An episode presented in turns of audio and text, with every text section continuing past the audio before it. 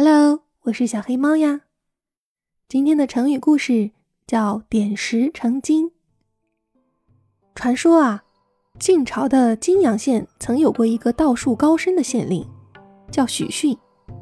他能施符做法，替人驱鬼治病，百姓们见他像仙人一样神，就称他为许真君。一次，由于年成不好，农民们都缴不起赋税。许逊便叫大家把石头挑来，然后他就施展法术，用手指一点，把石头都变成了金子。这些金子补足了百姓们拖欠的赋税，点石成金就由此而来了。现在呢，比喻修改文章时稍稍改动原来的文字，就使它变得很出色。